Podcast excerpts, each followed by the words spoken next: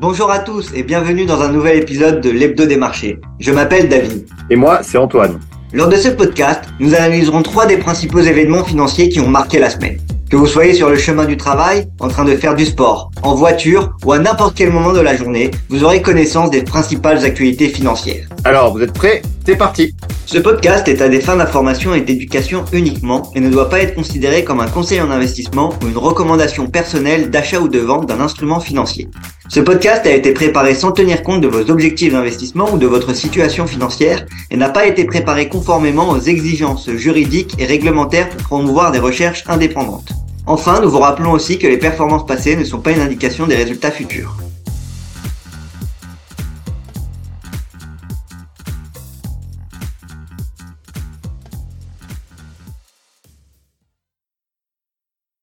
Bonjour à tous et bienvenue dans ce nouvel épisode de l'Hebdo des marchés. C'est déjà le septième épisode.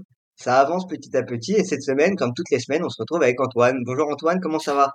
Salut David, euh, bah, écoute ça va bien. On, termine le deuxième trimestre, hein, euh, voilà dans cette période de l'année. Euh, on peut dire que bah, la première partie de l'année a été très bonne et, voilà on va on va on va rentrer dans l'été tranquillement. Eh ben écoute, euh, c'est super. On reparlera de toute façon de ce qui s'est passé euh, sur le premier semestre de l'année hein, euh, dans un dans un webinaire dans un webinaire dédié à, à ça justement. Donc vous pourrez le suivre, ça va arriver euh, d'ici les, les prochaines semaines. Mais là, aujourd'hui, on va se concentrer sur la, la semaine qui s'est passée sur les marchés. Il s'est passé pas mal de choses et on a toujours des marchés, euh, comme tu le disais, qui euh, ont bien euh, ont un bon début d'année, enfin ont un bon premier semestre sur euh, l'année 2023 mais ça continue encore cette semaine avec des marchés qui continuent à rebondir malgré des, euh, des taux et des incertitudes au niveau des taux, des incertitudes au au niveau de l'inflation. Qu'est-ce que tu peux nous, dire toi sur euh, sur ça? Qu'est-ce qui s'est euh, qu'est-ce passé? Pourquoi les marchés montent? Alors effectivement, euh, c'est vrai que c'était une semaine euh, à risque hein, pour les marchés puisque euh, on a les banquiers centraux qui se réunissent au Portugal, tous les banquiers centraux, Christine Lagarde, Jérôme Powell, euh, le président de la Banque du Japon, nous se réunissent et pour nous annoncer que eh bien le resserrement monétaire va se poursuivre, que la hausse des taux va se poursuivre et qu'on n'en a pas fini avec euh, justement la hausse des taux. Donc ça, ça devrait, euh, normalement, c'est plutôt une mauvaise nouvelle pour les marchés hein, en général. hein, lorsque les taux montent, en général, c'est plutôt des mauvaises nouvelles, mais pas du tout. Les marchés, finalement, tiennent tête aux banques centrales. Euh, pourquoi? Parce que l'économie euh, n'est pas si mauvaise que euh, ce qu'on attendait. On nous parle de récession depuis euh, un an, euh, elle n'arrive toujours pas, et elle est loin d'arriver aux États-Unis. Euh, Quand on regarde les statistiques macroéconomiques de cette semaine, on a eu les ventes au détail, hein, donc c'est euh, ce qu'il y a à la consommation aux États-Unis, on attendait moins 0,8, c'est plus 1,7 qui est, qui est ressorti, donc c'est un écart assez important. hein, euh, euh, voilà, l'immobilier, euh, les, les, ventes de maisons euh, neuves ont aussi augmenté. Et euh, on a aussi la confiance des consommateurs qui ressort au plus haut depuis quasiment deux ans. Donc en fait, en fait, on a, on a vraiment pas de, signaux négatifs sur l'économie américaine, en tout cas. Sur, en Europe, c'est un peu plus mitigé. On l'a vu avec les, PMI, mais toujours est-il que bien, on n'a pas cette récession qui arrive, et donc les marchés préfèrent finalement voir le verre à moitié plein et continuer à investir sur les marchés. Donc, par exemple, on a un Nasdaq qui est revenu aux alentours des 15 000 points qui est en hausse de quasi 2% depuis le début de la semaine. Le CAC qui revient au-dessus des 7300 points. Donc voilà, donc on est toujours positif en fait hein, sur, sur les marchés financiers. Bah écoute, c'est plutôt, euh, on va pas se plaindre, hein, c'est plutôt des, des Ouais. bonnes nouvelles pour euh, pour le côté des, des investisseurs.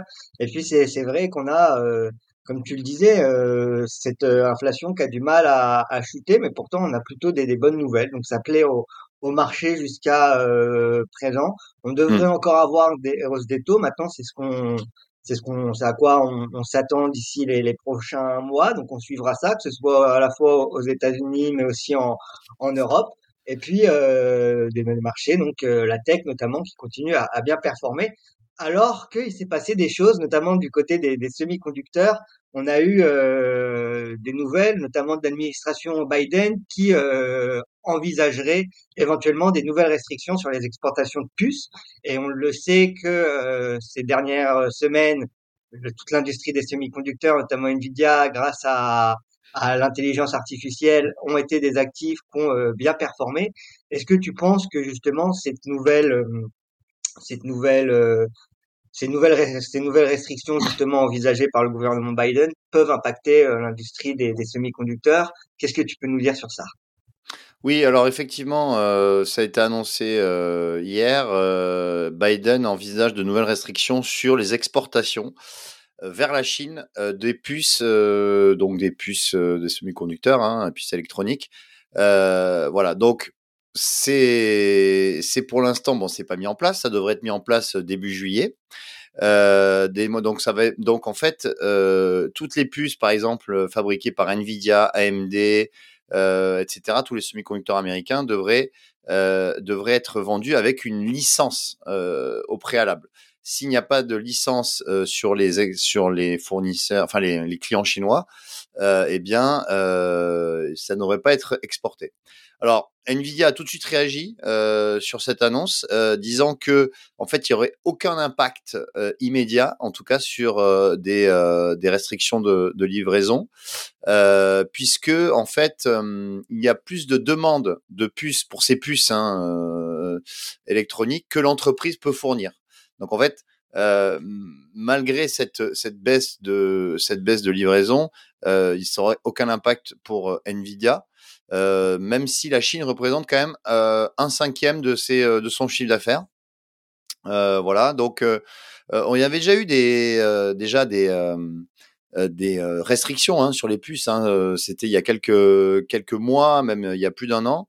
Et en fait, JP, Morgan Stanley pardon, avait fait justement une, une note en disant que l'impact maximum serait de 700 à 800 millions de dollars au grand maximum, donc qui correspond à peu près à 10% euh, de ses revenus en Chine. Et, euh, et n'a pas été le cas. Hein, du coup, euh, ça a été plutôt aux alentours des 400 millions. Mais euh, pour le coup, pas vraiment d'inquiétude pour l'instant. À voir maintenant si ça se prolonge, hein, si cette mesure se prolonge sur plusieurs mois, euh, ça pourrait avoir quand même un impact. Euh, en tout cas, en bourse, il n'y a, pas, eu de, grosses réactions puisque Nvidia a perdu que 1,8% à cette annonce. Donc, euh, sachant que c'est un titre hein, qui prend euh, quasiment plus de 200%, je crois, cette année. Donc, il n'y a vraiment pas de, gros, de, de grosses inquiétudes à avoir pour, Nvidia. Et pour le secteur semi-conducteur, pour l'instant. Après, on verra si cette mesure se prolonge. Ben, on, suivra ça avec euh, attention. Puis aussi, pour les semi-conducteurs, ce qu'il faut aussi regarder, c'est le conflit entre la Chine et Taïwan euh, étant donné que par exemple Nvidia est une entreprise euh, de semi-conducteurs taïwanaise, ça pourrait aussi avoir un, un impact euh, sur le secteur. On sait que beaucoup de terres rares et justement de semi-conducteurs proviennent de cette région-là du monde. Donc ce sera à, à suivre avec euh, attention. Maintenant, c'est vrai que comme tu le disais, Nvidia c'est le grand gagnant depuis ce début d'année.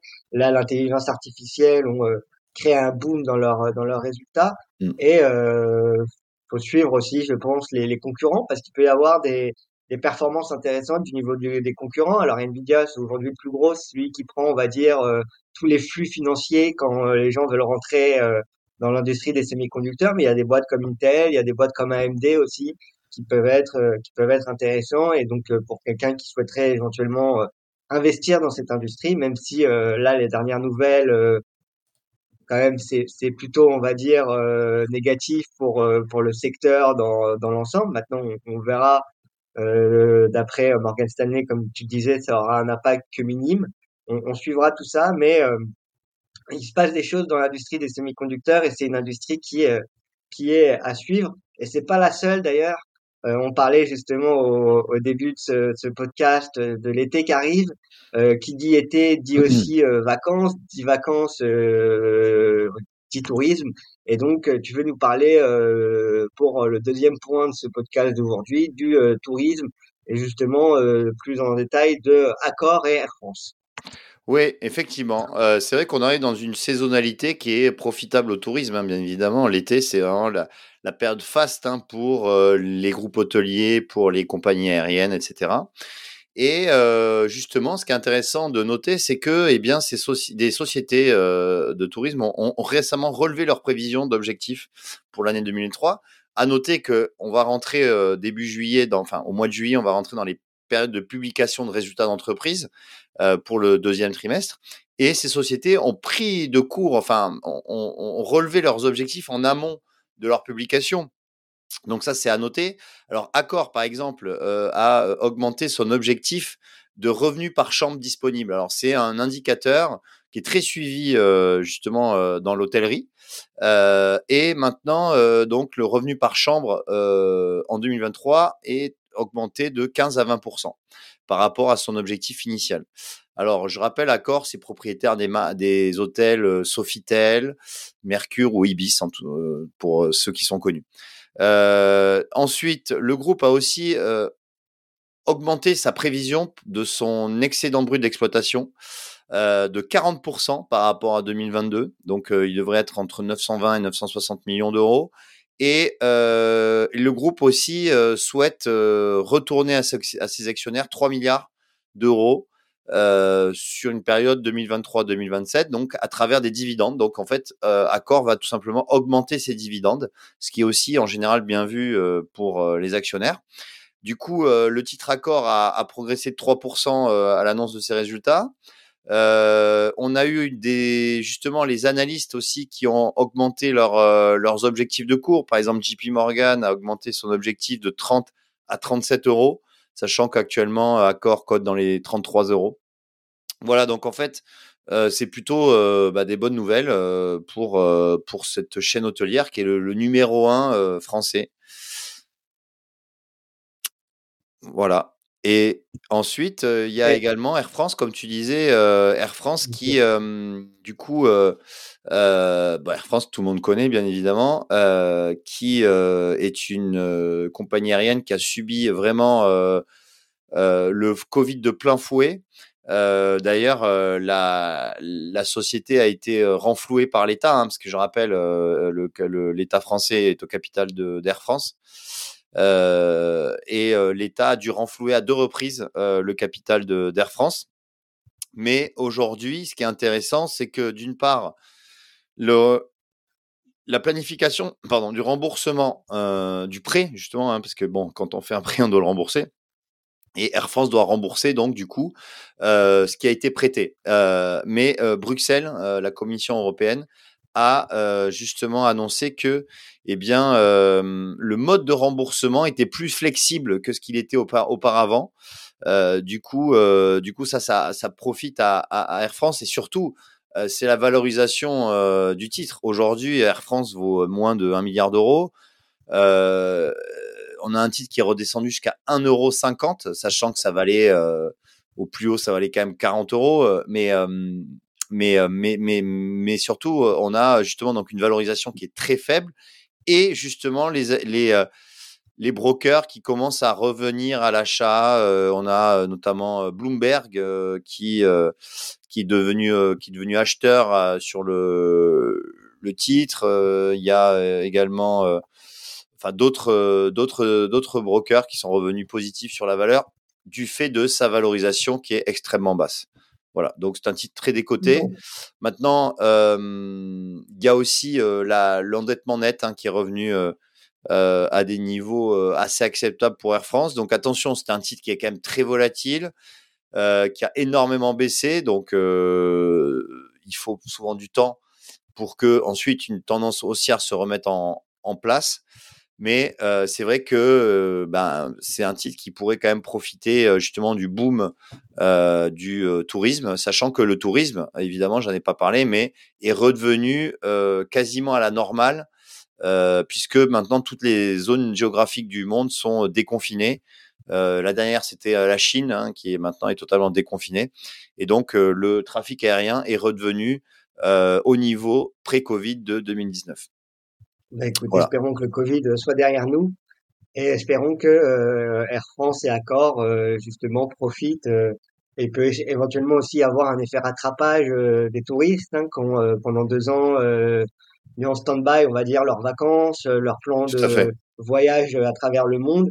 Et donc, ça pourrait éventuellement redonner des revenus intéressants aussi à, à ces deux boîtes. Comme tu le disais, Air France est aujourd'hui à une valorisation très basse, donc ce sera à, suivre pour ceux éventuellement qui euh, sont intéressés par les actions françaises, donc euh, Air France et euh, Accor, qui sont aujourd'hui des boîtes intéressantes à suivre.